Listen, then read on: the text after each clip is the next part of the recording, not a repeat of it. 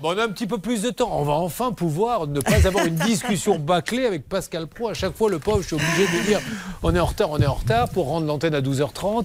Comment ça va, mon Pascal? Est-ce que parmi les thèmes du jour, Pascal, il y a le match OM Bordeaux qui devrait se dérouler avec deux joueurs. Bah, écoutez, c'est le thème principal de notre émission. Non, non, parce que, et euh, franchement, puisque nous avons fait des combien, moyens importants, nous avons en direct, évidemment, nous sommes en direct de Marseille et de Bordeaux, bien évidemment. Mais non, mais franchement, je crois qu'ils sont 20 à avoir le Covid. Il n'y a plus de joueurs. Comment on va faire pour jouer ce match? Je ne peux pas vous répondre à cette question. En revanche, euh, je peux vous parler d'Emmanuel Macron avec Amandine Bégaud. Ah, écoutez, euh, je vais tout faire pour vous emmerder, donc je ne vous laisserai pas en parler, ni vous, ni Amandine. Alors dites-moi un peu. Bon, vous connaissez le film d'abord, L'emmerdeur ah bah Molinaro, peut-être film de 73. Avec Ventura. Et, eh bien, et, eh bien, Emmanuel Macron a décidé d'emmerder les emmerdeurs, puisque les emmerdeurs, pour lui, ce sont les non-vaccinés, et on va en parler euh, mmh. assez longuement. Je pense que ça va être très chaud au standard. vous pouvez d'ores et déjà appeler. Ben, merci, mon Pascal. Je vous en prie, bonne année encore. Eh hein. bien, mais, mais vous fêtez laquelle, là? Parce que ça fait maintenant 10 euh, ans qu'on se connaît, 10 ans que tous les jours, euh, jusqu'en juillet, vous me souhaitez bonne année. C'est pour 2022. Exactement, exactement, cher. bon courage, hein, Amandine, c'est pas gagné, hein, l'histoire. C'est pas facile. Ouais.